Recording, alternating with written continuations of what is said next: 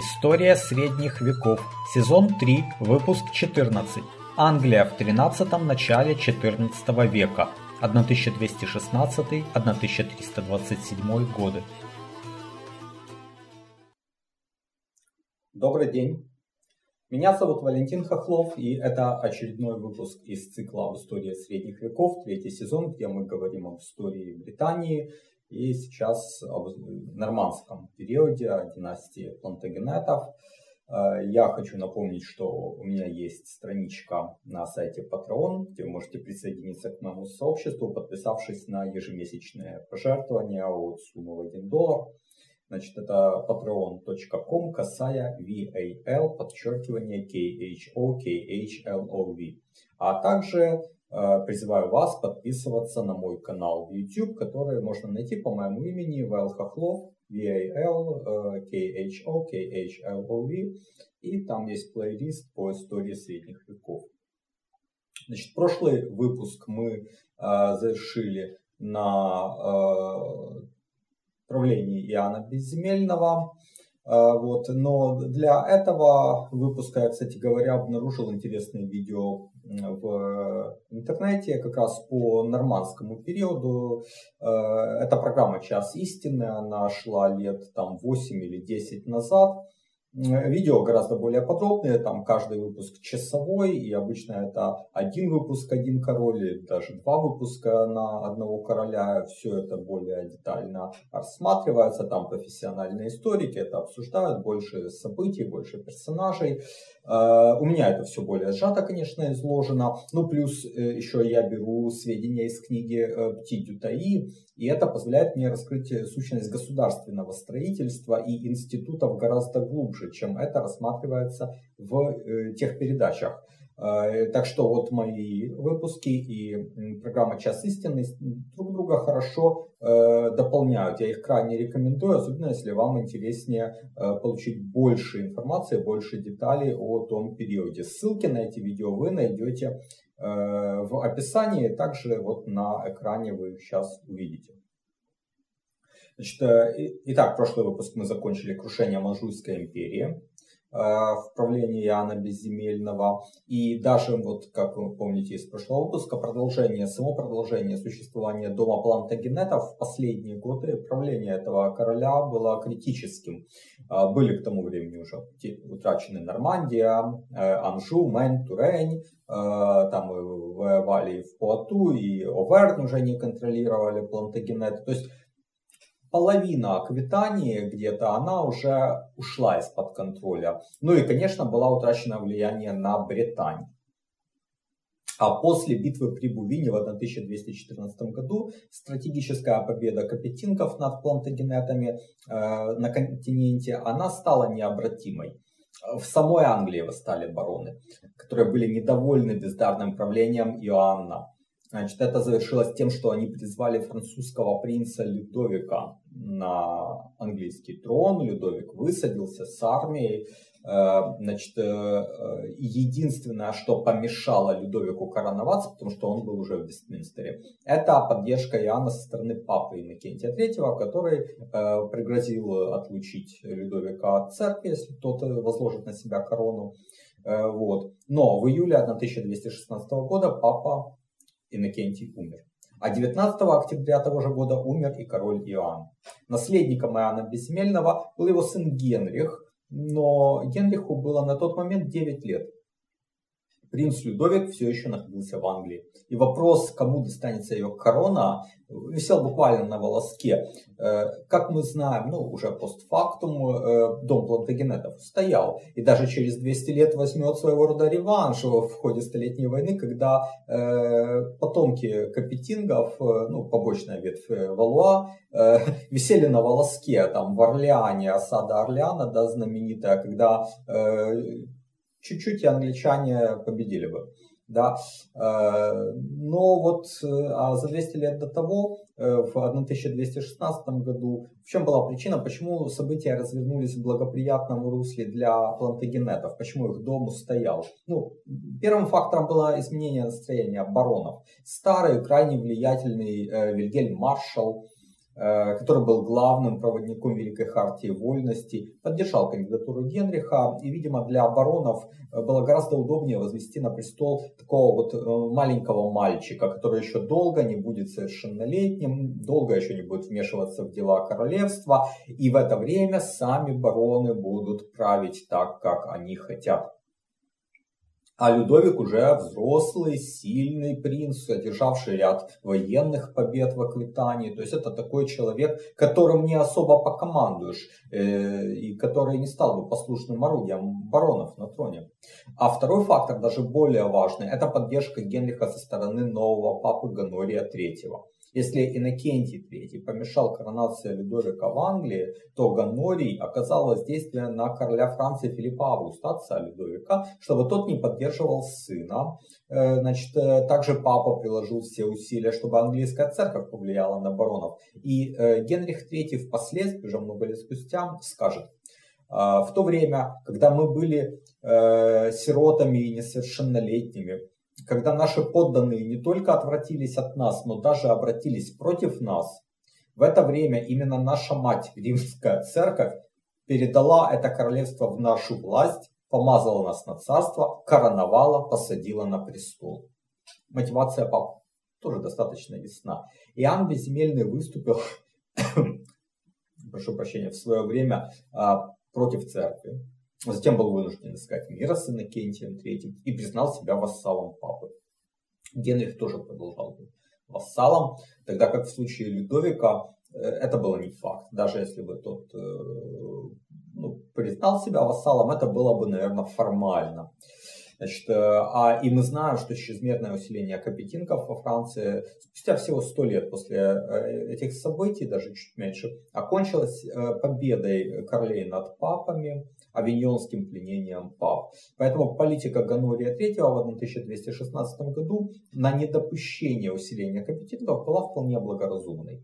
Союз баронов и церкви, который привел Генриха III к власти, э, также добился своей стратегической цели э, в части ограничения королевской власти. 12 ноября 1216 года, то есть практически сразу, Великая Хартия Вольностей была подтверждена в большинстве своих статей вот этим малолетним королем Генрихом III. Ну, вряд ли девятилетний мальчик, на самом деле это все понимал, скорее всего, вот просто его именем все утвердили. Значит, и Пти Дютаи э, в целом характеризует по итогам жизни Генриха III вот таким образом. Очень набожный и полный воспоминаний о своих молодых годах. Он всю жизнь оставался под опекой Святого Престола. Он являл собой тип утонченного любителя, более способного судить о произведениях искусств, чем предводительствовать войском. Но он не сумел заставить любить себя ни английскую церковь, которая никогда не имела в нем надежного защитника, ни своих воинов, которых он водил только к жалким поражениям. Его больше всего упрекали в том, что он доверял только самым близким из окружающих его людей и своим любимцам. Три имеющих большое значение фактов объясняют революцию, которая закончилась его царствованием. Первое – это злоупотребление, совершенные его иностранными советниками. Второе – попытки Святого Престола поработить и эксплуатировать э, при его содействии английскую церковь. Э, и, наконец, третье – это повторяющиеся неудачи его внешней политики. Давайте разберем эти три фактора на самом деле, которые характеризуют э, Англию 13 века э, достаточно полно. В ранние годы правления Генриха всем заправляли бароны. Э, они быстро отстранили от власти прежних фаворитов Иоанна Безземельного, епископа Петра Дюрош и его племянника Петра Дюрево, известных своей алчностью. Ситуация изменилась в 1236 году. Король уже совершеннолетний, еще молодой человек, он женится. Женится на Элеоноре Прованской. Историки часто называют ее француженкой, что неверно. А, в Провансе, входившем в состав королевства Арелат, а не Франция, в то время правил дом графов Барселоны. И поэтому по отцу Элеонора относится к этому дому, графов Барселоны. А, а ее мать была из Савойской династии. Поэтому, когда с молодой королевой в Англию приехала достаточно большая свита из вот Прованса, и члены этой свиты получили ряд важных должностей, но в основном советники, то в Лондоне их называли совойцами конечно, к ним относились враждебно, потому что, ну, вот э, англичане, да, где Англия, где Савойя, где Прованс, да, это чужаки, причем далекие чужаки. Э, и на самом деле относились необоснованно. То есть люди это в основном были достойные, это были люди интеллектуально, больших интеллектуальных достоинств, как пишет Дютаи. И то, что им доверили важное посты, это в целом было оправдано. И дальше, кстати, они себя покажут неплохо. А вот второй группой иностранных фаворитов э, Генриха были лузиньяны. Ну, мы уже говорили в прошлый раз, что вот Иоанн Безземельный отбил э, невесту Изабеллу Ангулемскую у Гуго IX от Лузиньян, но после смерти Иоанна вдовствующая королева, вот эта вот Изабелла, вышла замуж за Гуго X де Лузиньян, и вот после того, как король Франции Людовик VIII, это вот как раз тот принц, которому не досталась корона Англии тогда, но потом он сменит своего отца Филиппа Августа на престоле Франции. Так вот, этот Людовик VIII захватил графство Пуату. Это север Аквитании, это владение плантагенетов, ну вот захватил король Франции это графство, а лузиньяне происходили из Пуату. И они настраивали Генриха на отвоевание этой части. А, король пробовал это сделать два раза, в 1230 и в 1242 годах. Это все было безуспешно. К тому же Людовик угрожал и более южным владением Плантагенета в Гасконе. Ну, ту часть аквитанского наследства на время сохранилось, э, удалось сохранить. Большой неприятностью для Генриха III стала как раз военная кампания на 1200 1942 года, э, которую по дурости или по гордыне развязали как раз лузиньяны. Они не желали приносить амаш новому графу Пуату Альфонсу, брату короля Людовика IX Святого. Это оба молодых человека, это начало такого самостоятельного управления Людовика Святого. Вот мы а, более подробно об этом говорили в выпуске номер 21 в первом сезоне, так что отсылаю туда. И вот в кампании 1242 года, в которую Генрих вступил на стороне лузиньянов, на стороне вот своего как бы отчима, э, мужа своей матери, э, он потерпел поражение в битве при Тайбуре где сам чуть было не попал в плен. И эта компания легла на а, Англию, на королевство Англия, тяжелым бременем финансовым. Да, а вот местные бароны английские, они уже не желали это терпеть. Почему? Потому что земли в Аквитании, земли на континенте, да, это земли плантагенетов, э, земли короля Иоанна, но это не земли королевства Англия. Да, и бароны уже четко разделяли, что вот Иоанн в Англии, он король Англии, а у него есть еще герцогство Аквитания. Но Аквитания это совсем другое. Это вот его тоже собственность, но к Англии не имеет отношения. И бароны не хотели воевать там, особенно тянуть время вот этой войны на континенте. Хуже того, Англии приходилось финансировать папский престол. Как вассал папы, король Генрих должен был оказывать поддержку. Да, вот это феодальное обязательство Эде поддержки вассала сеньору. Э, кроме того, папы вытягивали все соки из церкви Англии также. А особенно э, при Иннокентии IV, опять же мы помним, в 1244 году он расписал широкомасштабную кампанию против Гогенштауфенов после Леонского собора. И Иннокентий IV нуждался в больших средствах, чтобы вести эту кампанию. Во многом он использовал Англию как дойную корову, потому что где ему еще было брать деньги? Франция не особо с нее возьмешь, король сильный и не вассал. Германия там Гогенштауфены сильны, в Италии там 50 на 50, а вот Англия, вассальная зависимость, пожалуйста, платите да. Э, ну, папа, конечно, пытался не только вот э, требовать, он пытался что-то и предлагать, да, вот, э, чтобы король Генрих был заинтересован в поддержке папской позиции. Папа предложил Генриху для его второго сына Эдмунда корону Сицилии, а Сицилия была формально папским феодом. И папа как раз вот как не сложил Фридриха как императора и как короля Сицилии и сказал, что э, Сицилию Феод он отдаст по своему выбору. Да, и вот он предложил Генриху для его второго сына Эдмунда. Генрих согласился. Это в 1054 году было. Значит, э, в обмен на огромную сумму, которую Генрих заплатил папе, 135 тысяч марок. А еще через три года, в 1257 году, брат Генриха, Ричард Корнуольский, согласился стать кандидатурой папской партии на посту императора Священной Римской империи. Э, значит, это обошлось Плантагенетом еще в 28 тысяч Э, марок э, Ричарда тогда избрали, за него проголосовало 4 из 7 князей. Затем его короновали в Ахене, но реальной власти в Германии он не получил.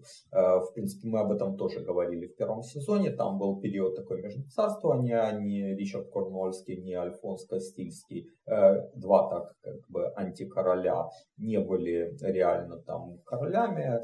Ну и это как бы все ни во что не вылилось для плантагенетов. Но вот эти вот события, которые происходили, они привели к нарастанию недовольства среди английской знати. И это выразилось в революции 1258-1265 годов. Значит, уже после принятия Великой Хартии Вольности и возможности короля по принудительному взиманию феодальных повинностей с вассалов были ограничены. Ограничены кутюмом, то есть правовым обычаем. Вот, э, да, был кутюм, что вассал обязан помогать сеньору. И был определенный вот по обычаю размер этой помощи. Сверх этого король не мог требовать. Э, да, можно было с добровольного согласия подданных получить что-то сверх. Но вот чтобы э, получить это добровольное согласие, королю приходилось созывать совет. И вот э, когда папа в очередной раз попросил денег, в 1258 году Генрих III внес в Магнум э, Консилиум, Большой Совет. Это то, что станет парламентом потом. Кстати, в обиходе его уже парламентом называли на то время. То есть это вот именно Большой Королевский Совет.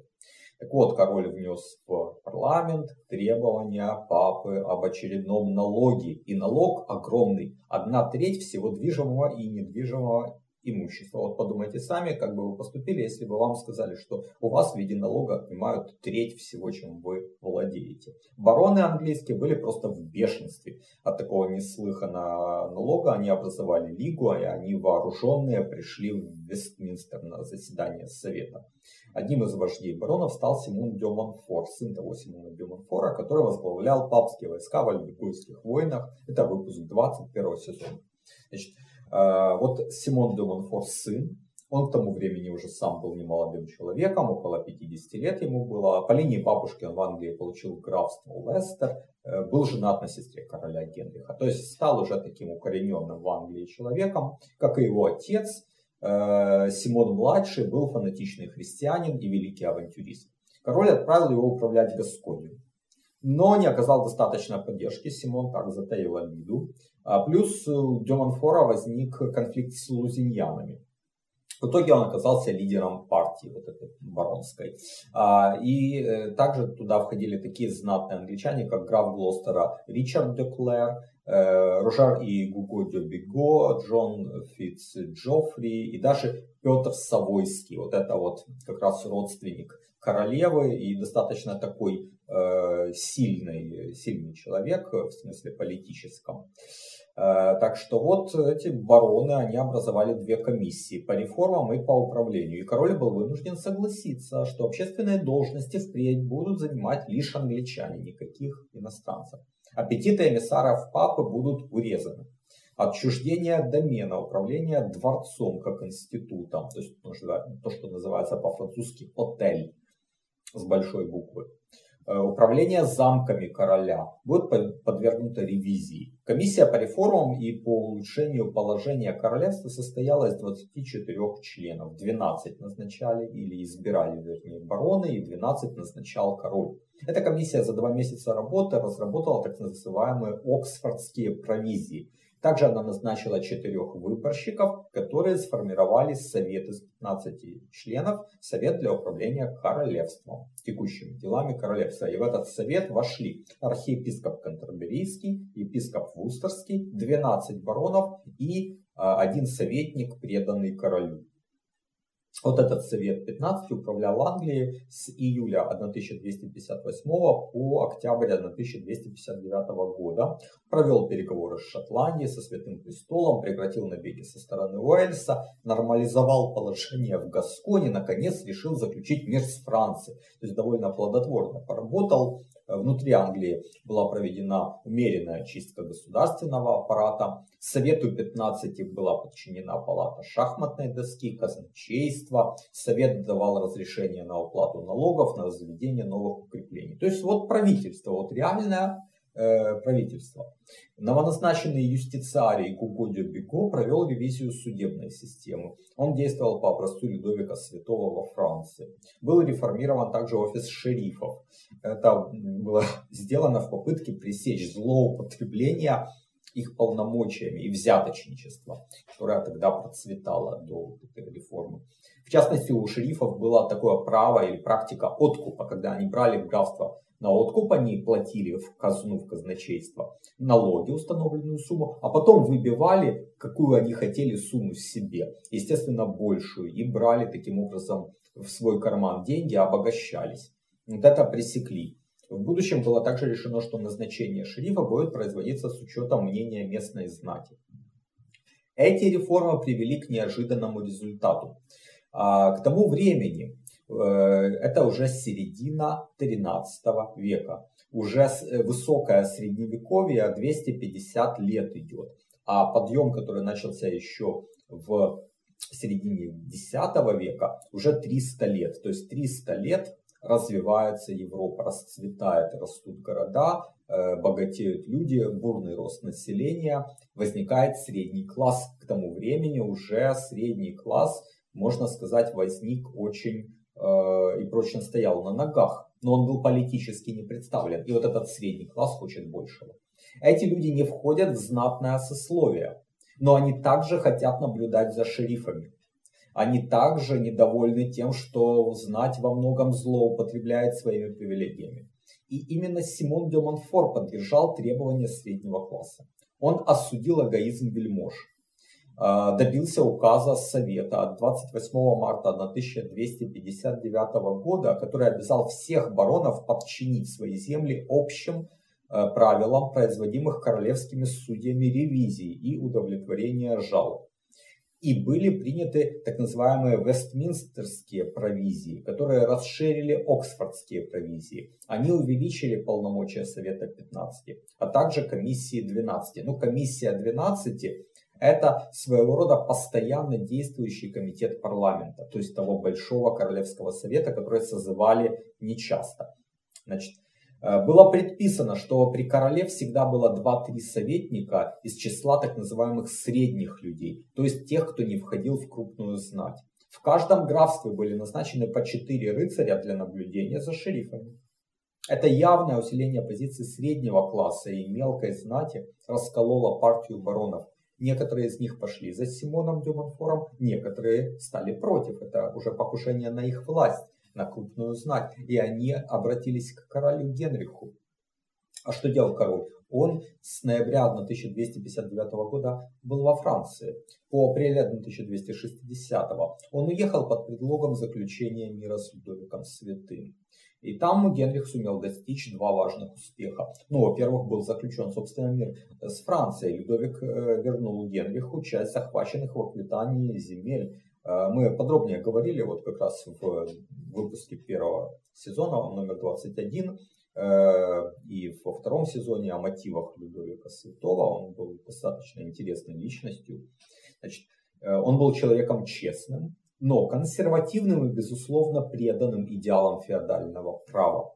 Поэтому идеи Симона де Монфора он воспринял в штыки. Это была вторая как бы победа Генриха III. Генрих получил поддержку Людовика Святого. Людовик Святой был очень авторитетным человеком и арбитром Европы. И когда между королем, и барон, королем Англии и баронами возник конфликт, они обратились именно к Людовику Святому как к третейскому судье. 23 января 1264 года состоялась так называемая Амьенская миза.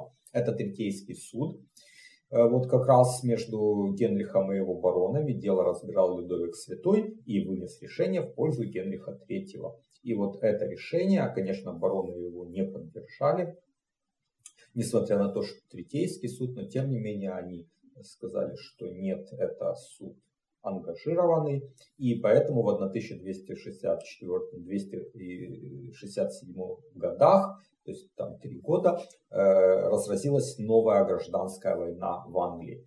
Вот э, как раз Симон де Монфор был лидером партии, противостоящей королю. Он не принял Амьенскую мизу, и его поддержали в этом жители Лондона и моряки пяти портов. 14 мая того же года, на 1264 войско Симона де Монфора одержало победу над войском короля Генриха при Льюисе, это к югу от Лондона. Король и его брат Ричард Корнуольский попали в плен. Затем в течение 15 месяцев Симон де Монфор стал фактическим правителем королевства Англии. Он назначил на все важные посты людей по своему выбору. Он созвал парламент, котором впервые, помимо баронов и прилатов, заседали по четыре честных и благоразумных рыцаря от каждого графства, избранных для этого с одобрения всего графства. Значит, король Генрих до конца своих дней должен был оставаться под опекой. Кого? Симона де Монфора. То есть такой лорд-протектор. Фактически диктатор Англии, скажем так. Но Симон де Монфорт понимал, что опереться на крупную знать он уже не может, потому что он пошел против них, и в ней произошел раскол. И поэтому в следующем году, 20 января 1265 года, в Англии впервые был создан парламент, в котором наряду с баронами и рыцарями были представители горожан. Вот эта вот дата, 20 января 1265 года считается э, днем учреждения первого в мире настоящего парламента как представительного органа всех граждан. Симон де Монфор призвал в него 5 графов, 18 баронов, это все из числа своих сторонников. Далее 12 епископов, 55 аббатов, 26 приоров. Шерифы должны были прислать по два рыцаря от каждого графства. А города, ну такие как Йорк, Линкольн и другие, Бора, Англии, должны были прислать по два горожанина. Закат правления Симона де Монфора начинается с побега э, сына короля Генриха, молодого принца Эдуарда. Он там был заложником, бежал, э, и к нему присоединяются недовольные Симоном де Монфором. И даже такой видный деятель прежде партии баронов Гильберт де Клер. Значит, Эдуард решительно ведет э, войну. 4 августа 1265 года он разбивает армию Симона де Монфора при Ивземе. Симон де Монфор погибает в битве, его труп разрубают на части, прям с ненавистью, так его ненавидят. И начинается реакция сторонников короля Генриха, они требовали жесткой расправы с противниками. И дело дошло до конфискации, хотели отобрать вообще всю собственность у тех, кто поддерживал Симона де Монфора. Возникла опять угроза гражданской войны, так как лагерь Симона де Монфора, хотя и ослабел, но все-таки был довольно силен и за свою собственность готов был сражаться до конца. В общем, при посредничестве папы Климента IV было достигнуто Кентельвордское соглашение. Значит, э, о том, что сторонники Симона де Монфора, конечно, на них там наложили определенные санкции, они подверглись репрессиям, но они могли сохранить свою собственность, просто там заплатив определенный выкуп. Вот, все было хорошо, но Генрих III, когда он как бы усилился, то решил это соглашение не соблюдать. И решил как бы пойти в наступление, вернуть себе абсолютную власть. И вот тогда тот же Гильберт де Клер, с оружием в руках вынудил короля вернуться к соблюдению договоренности. В 1270 году принц Эдуард отправился в крестовый поход. Мы говорили об этом в выпуске номер 29 первого сезона. Генрих III хотел поступить так же, но он был уже стар, здоровье пошатнулось, и король умер 16 ноября 1272 года. Процарствовал он целых 56 лет, очень долго а его сын Эдуард на, э, в это время был э, на пути обратной Святой Земли, в, как раз на Сицилии его эта весть достигла, но он не спешил в Англию, он, э, там было уже так спокойно, что он мог оставить королевство в руках канцлера, а сам занялся другими делами, не опасаясь за наследование короны. Генрих III исключительно почитал короля Эдуарда Исповедника. Вот такой культ прям Эдуарда Исповедника возник в конце его царствования. И поэтому своего э, первенца, своего сына назвал именем Эдуард, которое было до того не характерно ни для франков, ни для норманов. То есть и в нормандский период э, мы не встречаем его. В 1272 году принцу Эдуарду исполнилось 33 года. Уже не молодой человек в рассвете сил, Э, состоявшаяся личность, сильная личность. В молодости выступил против отца, он поддерживал Симона де Монфора в первый период. А потом перешел на сторону отца, когда понял, чем грозит вот эта баронская революция, ослабление королевской власти. Да. Эдуард э, управлял в Гасконе, отец его туда отправил. Хорошо проявил себя в крестовых походах. Мы об этом вот как раз говорили в выпуске э, номер 29. Когда дошли смерть, э, слухи о смерти отца, вернее сведения, то Эдуард э, был э, на Сицилии, но вместо того, чтобы вернуться в Англию, он поехал в Рим, он встретился с папой, заручился поддержкой его, потом по югу там, Прованса, Франция, приехал в Гасконь, там было неспокойно, Эдуард навел порядок в этой провинции. И лишь в 1274 году вернулся в Англию, был коронован, все э, нормально произошло, никаких э, пертурбаций. Э, в Англии Эдуард существенно упрочил государственное управление, потому что за время царствования Генриха III оно ну, расшаталось, скажем так. А, конечно, Эдуард действовал в рамках уже установленных ограничений. Он регулярно созывал парламент, не мог править абсолютно, но он провел систематизацию законодательства. Популярным правовым механизмом в его управлении стало издание статутов, в частности Вестминстерские статуты 1275 и 1285 годов кодифицировали существующее законодательство.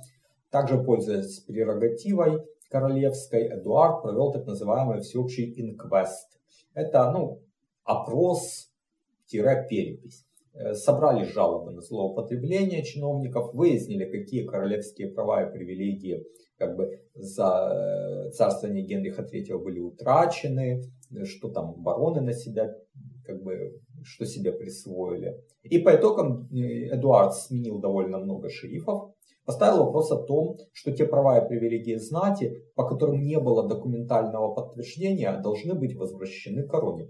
А, бароны возмутились. Это могло привести к гражданской войне. Э, был найден компромисс. Значит, те права и привилегии, которые существовали до коронации Ричарда Львиное Сердце, они сохранялись безусловно. А вот те, которые уже после э, коронации Ричарда Львиное Сердце, э, то есть за последние сто лет, их э, надо было подтвердить документально. Не было документов, значит права и привилегии отходили обратно к короне. Но в историю Эдуард I вошел все-таки не как государственный деятель, а как человек, при котором Англия совершила территориальную экспансию на Британских островах. В 1277 году был нанесен удар по Уэльсу.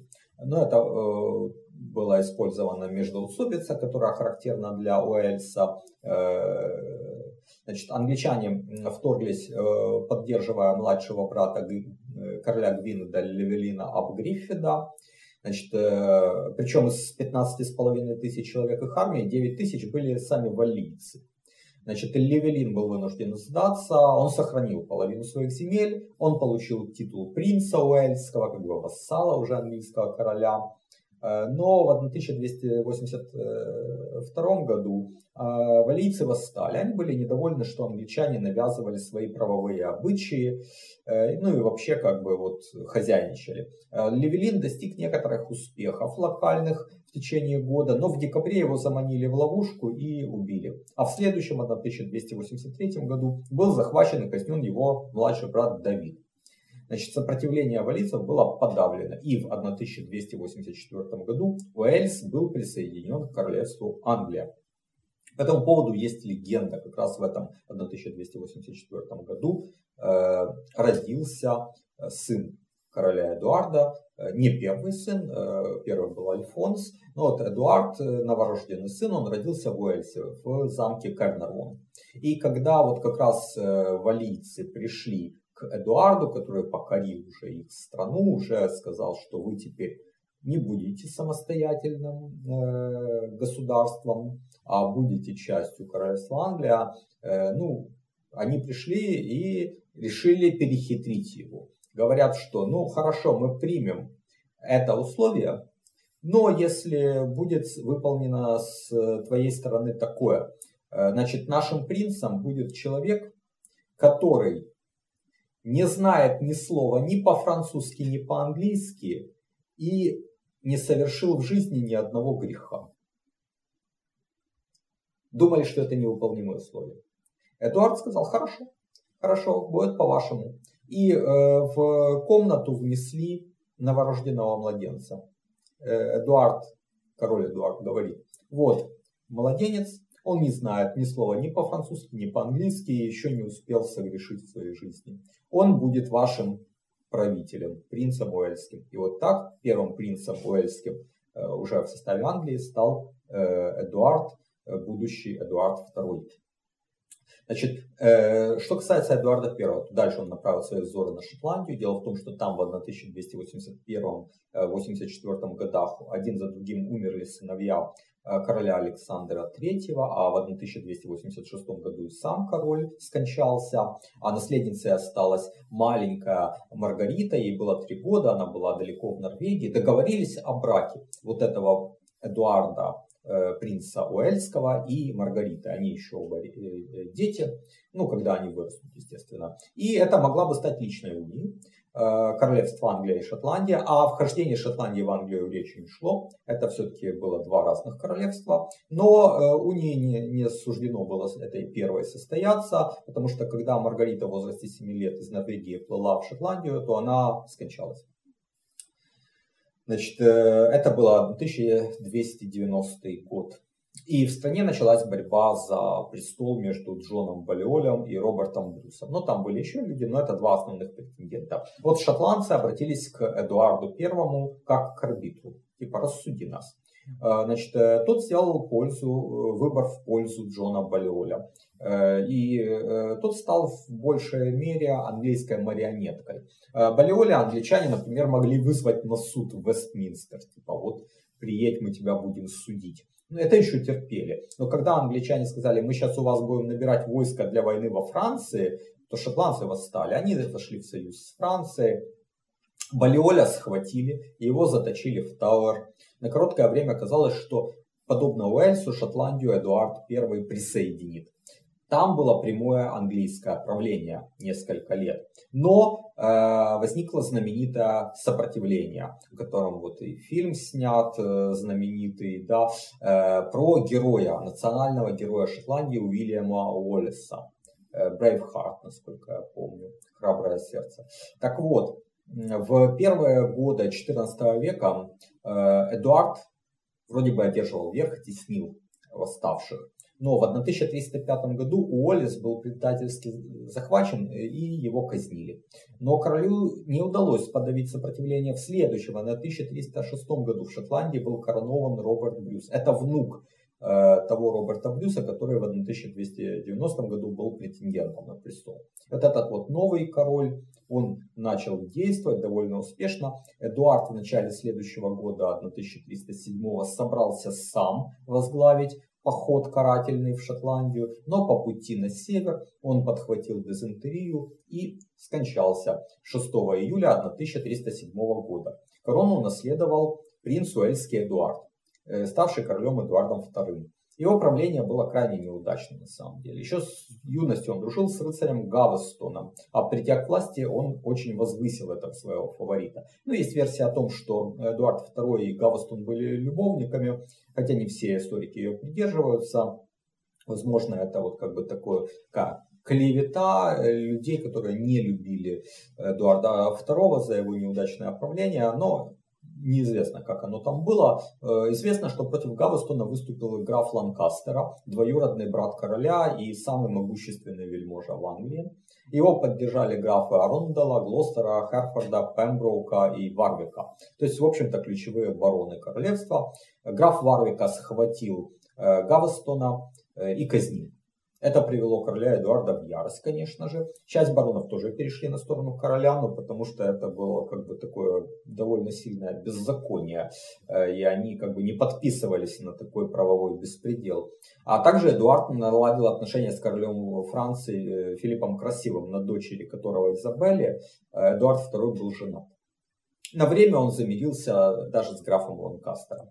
Далее последовала катастрофа. Это был поход в Шотландию.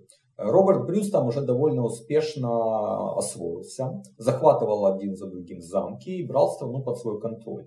То есть после смерти Эдуарда I то, что англичане там контролировали, уже практически сошло на нет. И вот э, в 1314 году Роберт Брюс осаждает ключевой стратегически важный замок Стирлинг. Эдуард II собирает армию и идет туда. Роберт Брюс по пути довольно успешно организует ряд засад, изматывает англичан, а потом внезапно нападает на их основные силы и громит армию Эдуарда при Баннокберне. Это было 23 июня на 1314 года. Это был тяжелый удар. А за ним последовали еще э, несколько лет неурожайных. Это 1315-1317 года. Казалось, кара Божья. Бог карает Эдуарда, короля Эдуарда, за его грехи. И популярность короля в народе падает. Король со своей стороны начинает возвышать новых фаворитов. На этот раз отца и сына Диспенсеров. Вообще Диспенсер старший служил еще Эдуарду Первому. Ну, то есть такой старый служака, ну, наверное, человек. Но он был заклятым врагом графа Ланкастера. Вообще, э, диспенсеры, пользуясь своим влиянием, начали прибирать к рукам большие земли на западе э, Англии, э, в основном в Уэльсе даже. Значит, этим они восстановили против себя владельцев соседних земель там на западе Англии. Это графа Херфорда и семейство Мортимеров.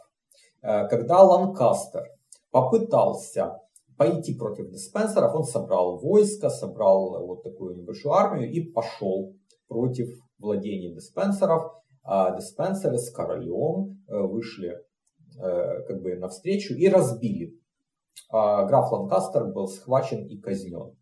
А граф э, Пемброук, который довольно много делал для Эдуарда II, в частности, он помирил его с партией Ланкастера в свое время, он там переговоры с Францией устраивал. То есть такой, в принципе, сильный политик, он попал в опалу. И вот начались годы доминирования диспенсеров. Их правление было непопулярным, их считали выскочками. Диспенсер младший э, любил роскошь, он окружил себя собственными фаворитами, вот как бы, и поэтому простые люди их ненавидели. А в 1324 году разразился конфликт во Франции из-за спорной территории Ажуне на границе Гаскони. И французы собирали войско, там Карл де Валуа Э, его вел, они угрожали Бордо, осадили даже, по-моему, Бордо. И во Францию, чтобы принести амаш за Гасконь, э, прибыл сын Эдуарда II, э, принц Эдуард. Ему было лет 15 или 14 на то время. Его сопровождала его мать, королева Изабелла. Вот она была сестрой правившего на то время во Франции короля Карла IV. Отношения короля Эдуарда и королевы Изабеллы были натянутыми, во многом из-за диспенсеров.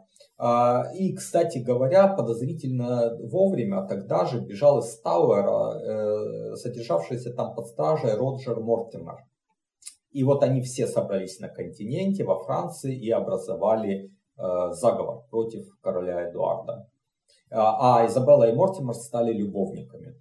Значит, а, они собрали армию, в основном там в Фландрии, в Нижней Лотарингии, высадились в Англии, их поддержали горожане. Жители Лондона ненавидели диспенсеров, э, сразу перешли на сторону королевы и молодого принца Эдуарда.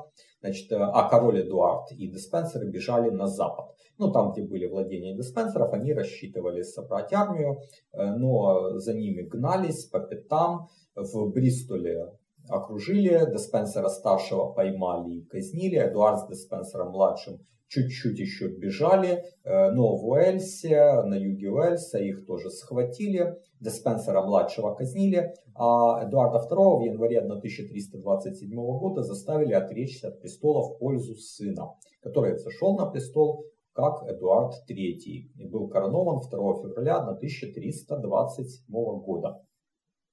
Эдуард II не прожил и года после отречения. Его затащили в замке Беркли. И, судя по всему, убили 21 сентября э, того же 1327 года по приказу Роджера Мортимера. Сам Мортимер и Изабелла правили Англией недолго. Они, в свою очередь, вызвали недовольство и ненависть даже тем, что, во-первых, они тоже вели очень роскошный образ жизни, дорвались до богатств тех же диспенсеров бывших, вели, э, ну, как бы очень расточительно себя и также открыто сожительствовали.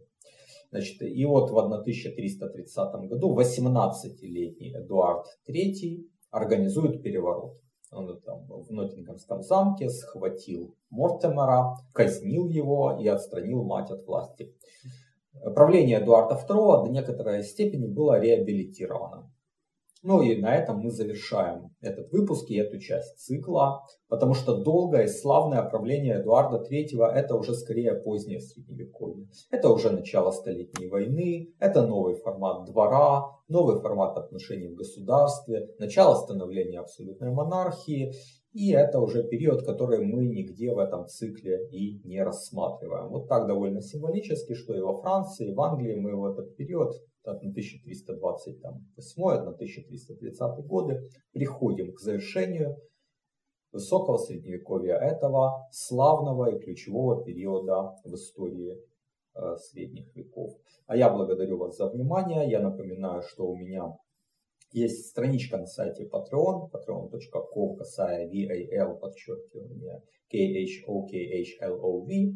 Э, призываю вас подписываться на мой канал в YouTube. Э, будут новые выпуски э, и об истории Англии мы еще поговорим, ну не о событиях, а, видимо, о Великой Хартии Вольности и становлении государственных институтов. Что-то еще посмотрим по Ирландии. Этот сезон продолжается. Оставайтесь на этом канале. Э, всего доброго и до свидания.